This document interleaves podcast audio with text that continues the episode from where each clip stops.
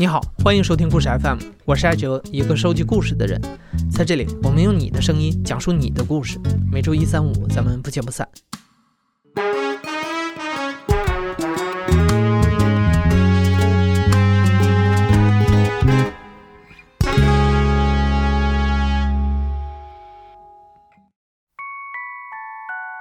制作今天这期节目的时候是五一假期前，北京复工的人开始变多了，地铁重新有了晚高峰，五环里的道路都开始堵起来了。这一切都让我感觉好像要回到那种我熟悉的琐碎的日常生活了。但我真的很怀念这种琐碎的日常生活，至少快递可以送到家门口，我也可以随时和朋友去吃火锅了。两周前，故事 FM 在微信公众号里发布了一条故事征集，题目叫《你被喜悦暴击的时刻》。之所以做这样的征集啊，是因为疫情期间大家的心情都处在一个低谷，我们想让大伙儿都来分享一下人生中的高兴事儿，让别人也来高兴高兴。那这次我们从征集来的投稿中选出了五个故事，希望他们的高兴事儿也能感染到你。那废话不多说，今天的第一位讲述者名字叫静 Sir，今年四十岁，他的本职工作是一名警察，业余时间是一位音乐人。我是静 Sir，我是一个玩音乐的警察。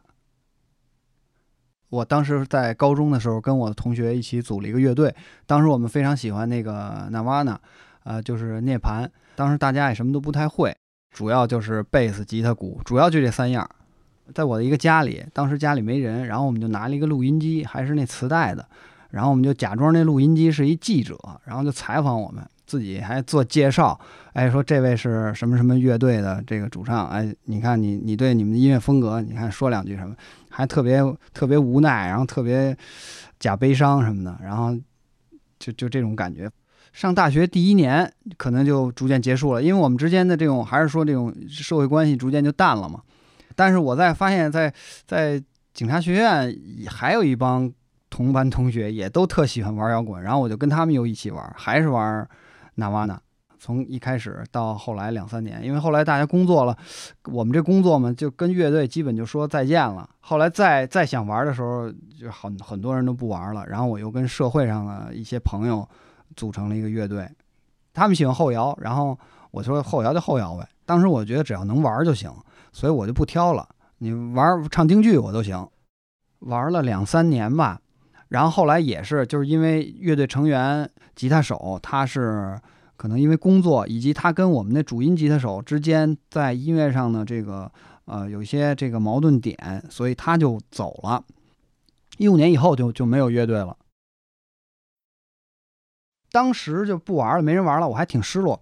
哎，我说这也没人玩了，那我就自己玩呗，自己写。写的过程中，哎呦，有些朋友告诉我说，你可以自己上传，就是虾米啊，这个可以上传那个自己的歌，可以自己申请注册一个音乐人的账号。哎，我说那也不错啊，我说行了，这有这就火了。只要是我提交的，我自己都很满意。当时我就想，这首歌提交以后，一定会有很多人像我一样，一听这首歌就摇头晃脑，一听这首歌就就鼓掌。就这感觉，我觉得会会找到这些人的，但是几乎都没有。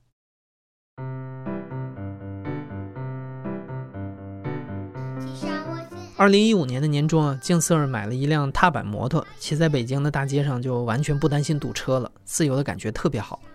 静 Sir 为此专门写了一首歌，叫《骑上我心爱的小摩托》，让八岁的儿子当主唱，做成了一首儿歌。但是没想到这首歌火了。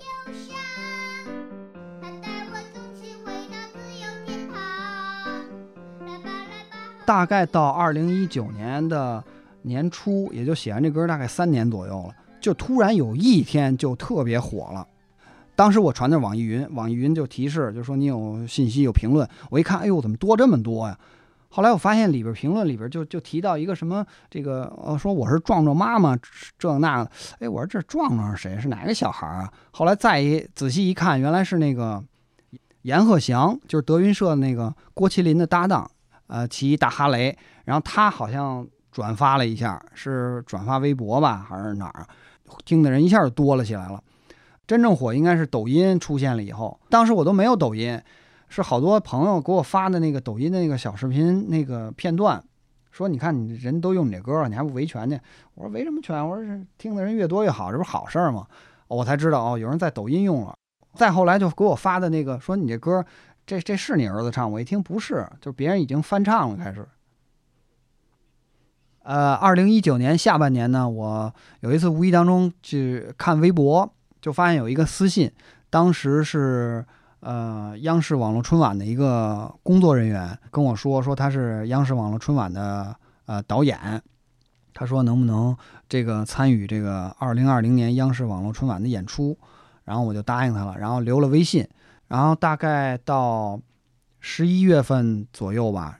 好像又给我发一个微信说：“对不起，你这节目砍掉了。”然后我当时就哎呀，挺失落的。但是后来我又一想，我说这其实也没什么事儿。我这人就是突然，比如天上掉一馅饼，我我总怕那馅饼里有毒，对我有什么不好，所以我觉得也挺好，低调也是挺也不是坏事儿。然后接着接着做吧。哎，但是十二月份又给我发发那个微信，就是当时我晚上正在单位值班，因为我们值班非常累。尤其到晚上了，就会心情就是非非常烦，因为这事儿那事儿就开始来了。然后呢，这个突然手机响了，看到这个就是这个导演给我发信息说你这个节目又准备上了，说你能不能上啊？档期什么有没有问题啊？我心说我哪有档期呀？你你你说什么时候去我都行，现在去我都去。当时我就特别开心，然后就是以以往值班的那种烦躁啊、苦闷，就担心夜里有事儿就睡不了觉了。就这种一扫而光，就觉得有什么事儿都不叫事儿了。后半夜还真有事儿了，工作对象他可能心里都不好意思嘛，因为夜里有事儿嘛。然后我都笑呵呵的，没事儿，没事儿，这这不叫事儿，没事儿，就特别高高兴。然后当时还真捏了一下手，我说：“哎呦，这是真的！”我说：“这太好了，这个好像还截图了，历史时刻我还给截图了。”今年春节小年儿。正好央视好像是中央三，然后就放那个我们当时的那个网络春晚，我就看到我在这个电视上跟我儿子一块儿演出的画面了。当时就感觉，哎呦，说这个，哎，确实行了，这算是一个里程碑了。甚至于我都当时就想，我说这辈子也就这样了，我还能怎么着啊？一个这个废柴屌丝能这样还怎么着？说这辈子也就值了，行了。当时就就感觉这样，就现在也感觉这样。第二位的讲述者叫肥条，今年三十二岁，是一名大学老师。我是肥条，最让我觉得被这个幸福暴击的时刻，就是我碰到了我的偶像，而且是偶遇，碰到了陈奕迅。一二年的十二月三十一号，那个时候就各个卫视是刚刚流行起来那种跨年晚会，当时陈奕迅是受那个芒果台的邀请。第二天我早班飞机嘛。那天晚上我还专门熬夜看他跨年，他是就跨年那个点儿零点前的那个节目。我是呃那天早上十点多的飞机从我们这儿飞到香港。那一次是去是有一些事情要办，所以我那次有车接。然后我下了飞机之后呢，找到那个司机见到他之后，我就从那个过道出来，就看一辆白色阿尔法停在那个路边儿。那司机我们也不认识，也不什么，他就是随口说了一句：“他说陈医生还里面呢。”我没听懂，然后我说：“哎，你讲乜嘢？”他说：“陈医生呢，医生呢。”然后哦，我听我说真的吗？哎，我就我说那你等我一会儿。其实我当时就很恍惚。你说这种就是感觉很很像开玩笑。头一天晚上在电视里看他在湖南卫视跨年，然后第二天去接接我的时候，他说车里边坐陈奕迅。当时我就我就说，那我去看一看。我还跟他说，我说你等我一会儿。然后我就绕绕绕，那个阿尔法没关门，你知道吗？他周围根本一个人都没有。你说你让我怎么相信？我想我想明星是啥样的呀？你看现在这明星下飞机，哎呀妈呀，那。旁边那各种迷妹呐喊，然后都他不是啊，你知道吗？然后我一伸头，就他看有人伸头，他也伸头了。哎呦，我天呐，就是他呀，你知道吗？就坐那车里边，还没关车门。他身上穿的是他自己亲手设计的那个卫衣，是为了一个慈善基金设计的。那个卫衣我还买了，你知道吗？我当时上飞机时候我想穿的，我没穿。我现在最后悔一件事，就我当时没穿那个卫衣。他看到没有表情，都看到一个疯狂的迷妹妹，他估计也见得多了。嗯，然后我就观察了一下四周，前面坐了一个司机，副驾驶估计是他的助理，他助理还挺潮的，戴了一个蓝色的墨镜。我这个人吧是什么样的人？就是不怯场，关键时刻从不掉链子，稳定了两秒钟，然后跟他说。啊，我哎呀，医生呐，嗯，我还那个反思啊，但是粤语就是，后来吧，他可能知道我是内地的，然后他他说来讲普通话，我识听的，然后我就开始转成普通话，我就先给他表白，我说我说那个我真的是你的 fans，最开始我感觉他其实根本就没有。就是他觉得，哎，就是普通的这种呃迷妹过来跟他要签名啊，或者是什么的，我就跟他说，我说我第一次见到你的时候，就是当时哥哥的那个纪念音乐会，我说你当时穿一身黑西服，哦，他就觉得，哎呦，然后我就跟他说，我说，嗯，我其实你很很多歌都很红，但是我最喜欢的你一首歌是呃柳重言给你写的《飘飘飘飘》，然后他就唱起来了。我随飘飘飘飘在你心中，然后我们俩就开始在那哼，你知道吗？因为他没觉得他这首歌不是那种很黑的那种，不是打榜的歌，而且这个歌就是很小众，然后他就觉得，哎呀，我是我是真的听过他的。我又跟他讲南在在哪里哪里看他演唱会，然后当时什么什么情况？呃，我说我看你站在那个天梯上面，我说那个哎，你当时在那跳，我都好紧张，我说好好怕你不安全，就你也没有拴那个安全绳什么的，就可能就这些小细节的东西就打动了他吧。然后说的感觉好像我和他还能进行这种他作品上和事业，就是这种作品走向各方面的讨论。比方说，我说我特别，虽然你跟柳重言合作不多，我但是我觉得他给你写作品都还挺经典的。比如说《今日》，我当时就说，我说其实这些填词人后面这各种歌迷有各种解读啊，可能这些作词的人在当时写的时候也不知道他的作品后期会被这样解读。他说：“对呀，就是这样啊。”当时很冷静，思路很清晰。然后，但是后期想想，你我就觉得哦，amazing，不可思议，我的妈呀，就是这种感觉。我真的不知道聊了多久，我感觉至少得有二十分钟。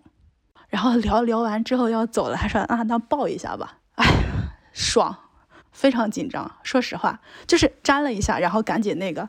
毕竟我也是女孩子，就是 不能说哎我抱着人家不撒手，亲爱的伊森，那还不害怕嘛，对吧？嗯，我还是整整体，我觉得我现在事后在就是在复盘我见他的整个过程，我还是一个很矜持的人，因为我当时有手机嘛，然后那个我就说那个司机说你能不能帮我拍，当时他的助理他全程他那助理在前头前玩手机没说话，我们聊那么长时间，好我说拍照他说不行，人人陈奕迅都没说不行。我就找找出来我包里面那个那个一个小便签儿，就非常小，又瘦又长的一个便签儿，然后让他帮我签的名。开始就写的他就是那种，就光签了个陈奕迅，然后后面有日期嘛。签完之后他又停了停，然后说：“哎，你的问我说你你到香港来干什么的？因为当时我去办事儿，但我又不好形容，因为当时那种情况下，我就说我是来玩的。”他说哦，来玩呢。他说嗯，你以前来过香港吗？我说我我来过。呃，他说哦，那你这次可以可以再深深度的游一下，然后就给我写说你玩的开心点。嗯，我估计他也是没话找话。然后下来的时候满脸通红，浑身大汗，坐那车上全程都是，哎呀不行，跟那个司机找找热点，赶紧的跟那个分享。那时候刚还有微信。我分享完，人家都说不信，说你证据呢？我说证据，证据马上给你拍过来，图传的慢，这才相信。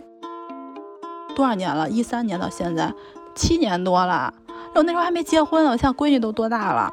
就是现在回忆起来还这么兴奋。很多人说追星都魔怔了，我看我一点也没魔怔。然后现在回忆起来还挺甜蜜的。第三位讲述者陈玉是一位设计师。二零一八年，陈玉还在大一的时候，他设计了一款烟盒。烟盒的封面是一只卡通的熊猫，内里是一具骷髅。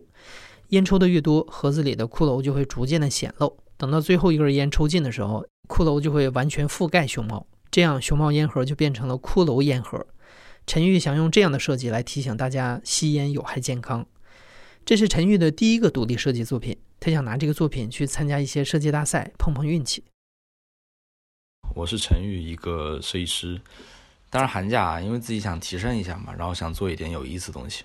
突然一下就是看到一包烟，然后就想到了想到了这个设计的大概，只是当时还没有想到说用去骷髅和熊猫去表现这个主题。后面就尝试了很多的图案以后，觉得这样可能会就是更更有意思一点。我我刚设计完，其实没没有太大感觉吧，就就做完了，而且这是我正儿八经自己独立做的第一个 design。然后呢，我身边有一些老师有，就他们有看我在做什么东西嘛，问我说你在干嘛？我说我在做一个设计，可能要投点比赛。然后他们看了以后就觉得哦，勇气可嘉，就类类似这样的话吧，就没有得到太多认可，大家就觉得好玩没了。然后没过多久吧，就当时在搜了一个什么竞赛网，有个备忘录，然后上面就显示了各种你可以去去投的一些奖项，刚好就看到了这个 Paintworks，而且就参赛费用很便宜，就想着那就顺便投一下吧。过了一个月吧，五月五月十号左右吧，当时就收到一封邮件，就告诉我说我被那个我被 Paintworks 提名了。然后当时晚上吧，我记得我们在上那个思政课，在那个大教室，我坐那个最后面一排最边上的那个位置，就突然手机响了一下，然后我就偷偷看了一下，说哎 p a n d o r s 这是个什么？然后我就去查了一下，然后发现 我去，这个奖，这个奖好屌啊！这个奖在在这个设计领域还是很牛逼的。这时候陈玉才发现 p a n t w o r d s 是全球第一个，也是唯一一个专注于包装设计的竞赛。他被认为是包装设计界的奥斯卡奖。陈玉获得提名的这个奖项是2018年专门为学生设置的 Next Generation 大奖。真的有一种不真实感。我先跟我妈打电话吧，然后我就我妈听到这个，算是我的第一个小认可吧，也就也很开心。但是后来呢，我妈跟我爸去聊这个事儿，然后我爸觉得就是我他儿子资质平平、普普通通的一个男生。就突然一下获得了一个国外的什么剧集奖项的一个提名，这不真实，这肯定是骗局。就这是不是真的邮件？经过了好多次的确认和比对，这是真的官方邮件，而且这个邮件他也没有找我要什么所谓的经济上的东西，什么钱啊，他只是告诉我你获奖了，可以准备进一步的报送材料了。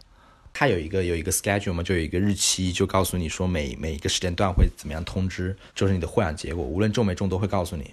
在那个快要应该要告诉我时间的那那一天，他还没有邮件发过来。然后当时我的感觉不是觉得我会获大奖了，而是觉得我是不是被取消资格了？因为我还是觉得我自己没有这个能力获得这种奖项。我和我的室友就是当时在搬寝室吧，突然就有一个电话打过来，是英国的电话。当时我我印象特别深，是是那个晚上的七点零六分。从小到大很少接到这种就是。国际电话，我第一个反应是是诈骗，然后第二个反应是会不会是 Pandawords，我就接了，然后就真的是 Pandora's，当时是 Jacqueline，他先说是就是你的那个英语 OK 吗？我们的 manager 反正就是 Adam Ryan，就是他们的大佬，说要想亲自告诉我一个特别好的好消息，就是非常恭喜你，你获得 Next Gen 奖项。然后我们将全程的负担您和您的朋友前往纽约古根海姆博物馆领取奖项的那个就费用与款项。我当时就是我们在我们在搬寝室嘛，我已经把那个水桶放下来了。我旁边的室友们就是听到都是那种就是一脸就都真的都望着我在这种话这种场景这种场面，在我以前我总感觉都是那种小说啊电视里面啊出现就会有这种什么四目相望的那种感觉。我觉得这很扯呀，我以前也觉得很扯。然后那个时候就。Jesus，我靠！居然居然在我身上发生了这种事情，真的在我身上发生了。然后真的语无伦次，我我不知道该说啥，我我不知道该说什么。接着 Adam 听我这种这种很奇奇怪怪的这种声音和声响，他就说了一句 “Are you OK？” 然后我说：“哦，我我我不知道该表达什么，真的太感谢了，太感谢了，太感谢了，太感谢！这是真的吗？这这真的是真的吗？”然后加克林说。啊，真的，这真的是真的，您放心，这真的是真的。非常的希望在接下来九月的纽约颁奖典礼能够与您相遇。啊，直到最后就是还是一种不切实际的那种实感。我记得我回寝室的时候吧，我跟我妈打了个电话，讲完了以后，我站在那个我们寝室外面那个阳台上面，然后我就就滴了点眼泪，但那个眼泪不是那种电视剧的那种什么什么喜极而泣那种一下哭的稀里哗啦的没有。我就是这么多年，真的是这么多年，真正的被别人认可。当时我上台了以后，叫到了以后，我 Adam Ryan 在旁边，然后 Adam Ryan 就拍了我一下，然后就说 You really did a good job。后面就是那种西班牙的那种国家，他们就有吹口哨的，然后喊 Bravo。下台了一分钟吧，还在鼓掌。我笑的已经没有任何的表情管理了，然后回到我的座位上面去，我就接下来还在颁别的奖嘛。但是我一直在内心平复我这个情绪，就一直在在在想，就刚刚发生了什么，刚刚发生了什么，就是这些领域的大咖都都在鼓励我，然后都觉得我做的东西好。那我靠，那我这个东西确实。确实还不错啊，那个不是有老师他说什么勇气可嘉嘛，然后朋友也就觉得就挺有趣的就没了。但是在这边，这个各个业界的大咖都在我面前，全部都在说你做的真的很棒，你很棒，要自信一点，你很棒，你不要怀疑自己的时候，就是觉得我去，我他妈好像做的真的可以啊，为什么我要在那自我否定？我应该享受这一刻，我应该开心，应该激动。后来就拿了这个奖，在国内的设计界就引起了很多的就是关注吧。就突然一夜之间，好像整个设计界都知道有这么一个设计叫熊猫烟盒，有一个人叫陈玉。但是真的再也没有那种不真实的感觉了。第四个讲述者名字叫小绿，今年二十九岁，是一位短视频编剧。我叫小绿，然后我今年二十九岁。终于找到了我人生的第一份工作，在老家成都。我是二零一四年，就是我二十三岁的时候，然后去上海读研究生，差不多一年半左右，因为身体不太好，然后我就退学了。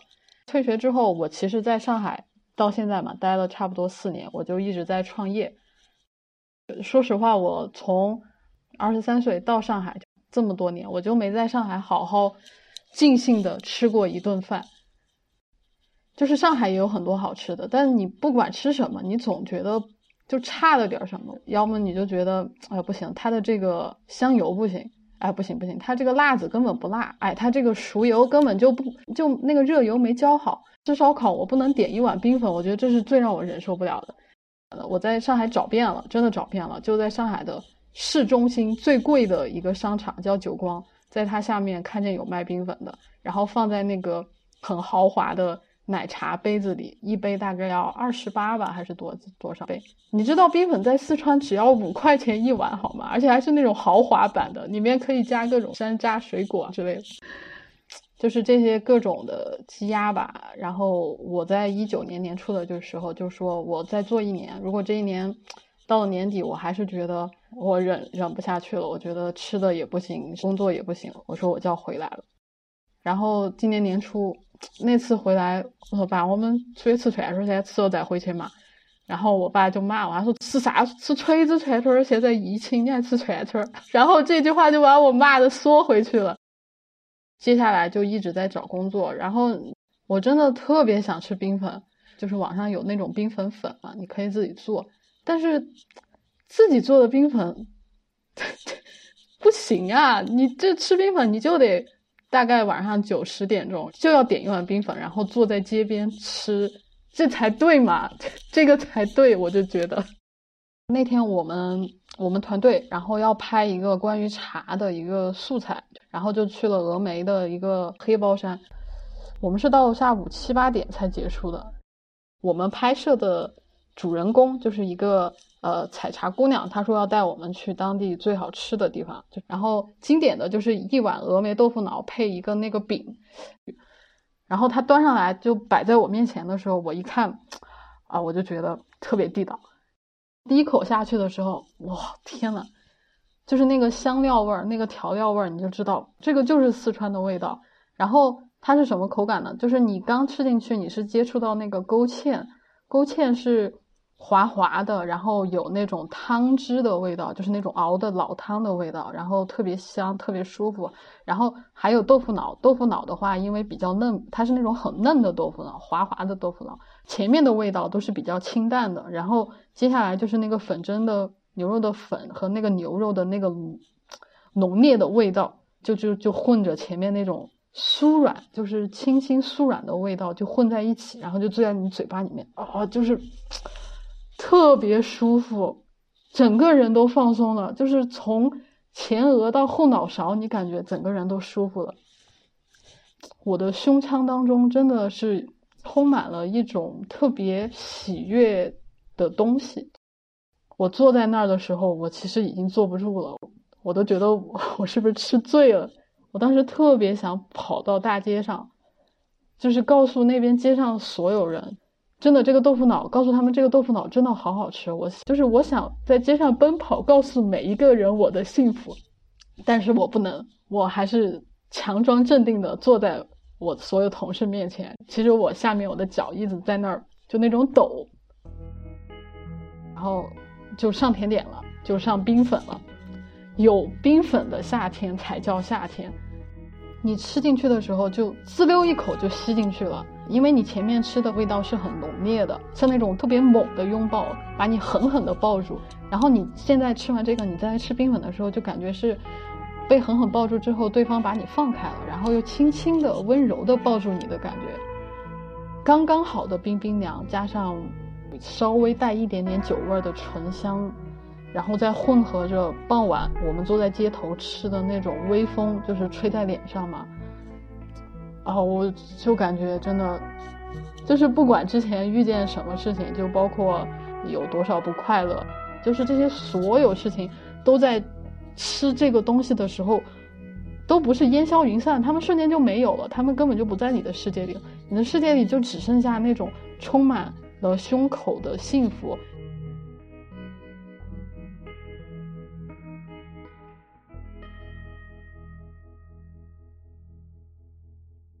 最后一位讲述者小赵，今年二十二岁，是一位大四的学生。我是小赵，我今年二十二岁。嗯，在我遇到 Z 之前呢，一直是一个母包单身的一个状态。其实他是我的大学同学，然后当我们第一天入学的时候，不是大家都会有一个自我介绍嘛？当时我就注意到了他，因为他超级的。白而且很瘦，有一点丹凤眼，然后好像不是那种传统意义上的帅哥，但是就很戳我，然后我就一直都有点默默的关注他这样子。嗯，我们就是做实验的时候呢，我们组和他们组是靠着的。他呢就是一个典型的超级大学霸那种，所以我就经常有什么问题啊，或者是实验报告不会写啊，就去找他借，然后他每次都超级耐心、超级温柔，说 OK 了啊，这个地方要怎么怎么做，就是会事无巨细的给我讲，然后我就超级对他有好感，然后就嗯通过他的舍友要到了他的 QQ 号，每天晚上就开始骚扰他这样子，聊了一个多月吧，然后我就跟他。表白了，但是来被拒绝了。哇，就是他拒绝我的理由是，嗯，我觉得作为一个大学生应该要好好学习。我当时我都觉得他是不是找了一个借口。然后后来我就旁敲侧击的问他的舍友，然后他舍友跟我说，不，你错了，他真的是那种好好学习的人，即使是周六周日，每天早上也会。六点起床，然后去图书馆里就是上自习，然后我当时就特别震惊，哇，原原来世界上还有这种人，然后我就更加坚定了我要追他的那种决心。每天都跟他聊天啊，然后嗯，上课的时候就故意的想跟他坐的近一点呀。他的舍友也会帮我，就是有的没的在他面前提提我呀之类的。就是他有一天晚上突然跟我说，他是。一名基督徒，我当时还是吃了一下惊，因为我是一个嗯没有宗教信仰的人。然后我当时就是对他说：“OK 啊，我觉得这不是一个什么问题。”然后他就蛮严肃的跟我说：“这是一个很根本的问题，因为他的母亲和他的父亲就是因为信仰不同，然后分开了，所以他第二次拒绝了我，因为这个宗教的原因。”后来到了大二的时候，他快生日的时候，我就在网上给他订了一本非常精美的就是中英文合译的一本圣经。他生日那天，我就哒哒哒跑到他宿舍楼下，把他喊下来了，把那本圣经递给他的时候，就他就很感动，他就说：“哦，原来你还很重视我这个信仰嘛。”但是他也没有多说什么话，他就回去了。从这之后。好像自我感觉也是没有什么进展。突然有一天，嗯，我有一个校公选课，我就跟他发消息嘛，我就说你能不能来陪我上课呀？嗯，他当时也没有回复我。嗯，反正我是下午上课的时候，在没进教室之前，我还是一个挺沮丧的状态。我就哎，又凉了，又凉了。结果我一推开那个教室门的时候，因为它是那个超级大的阶梯教室，他就看见我了，然后我也就看见他了，四目相对，然后他就笑了，然后我也笑了，然后就我就觉得这已经成了。走过去之后，大脑一片空白，然后就是开始飞速的运转啊！我该我该怎么跟他打招呼？然后在哪个角度走过去，让我看上去比较好看一点？就是想这种有的没的的故事。我觉得他应该也是有点紧张的状态，他就不停的找话说，找话题，比如说，哎，你今天中午吃什么？哎，你今天中午睡得好不好呀？我整个人又处于一种非常快乐，但是又很紧张的一个状态，我就一边笑着一边嗯嗯嗯，对的，是的，就开始回回复一些跟他问的问题并不相关的回答。他听到我这种嗯嗯嗯，是的，是的回答之后，也还继续的问我这种问题，比如说你这个课上的是什么呀？哇，当时想想就就很搞笑这个状态。下课之后，正好有一节我们的必修课，然后呢，我们两个就一起去上课了。刚进教室的时候，就全专业的人都在看我们两个，我就特别想冲上讲讲台大喊：“看见没？这是我新的男朋友，我终于追到他了！”这种感觉，然后特意拉着他坐在了第一排，就是最显眼、最中间的那个位置，就是我要让。所有人都知道他是我的男朋友了，就是班里，就是我，就是能够听到出现的那种细细微微的那种讨论声，然后我当时就啊，就那种自我满足感爆炸啊，然后我的那个 QQ 消息也爆炸，就所有人问我你是怎么办到的啊？就是有的人还在恭喜我啊，你终于终于成功了，终于熬出头了，就这样子的。那天晚上就很开心啊，就是，就其实当时我们两个聊聊到已经很晚了，是也是在聊一些白天上课之类的事情吧。然后他突然就来了一句：“我觉得认识你还挺幸运的。”我说：“我也这么觉得。”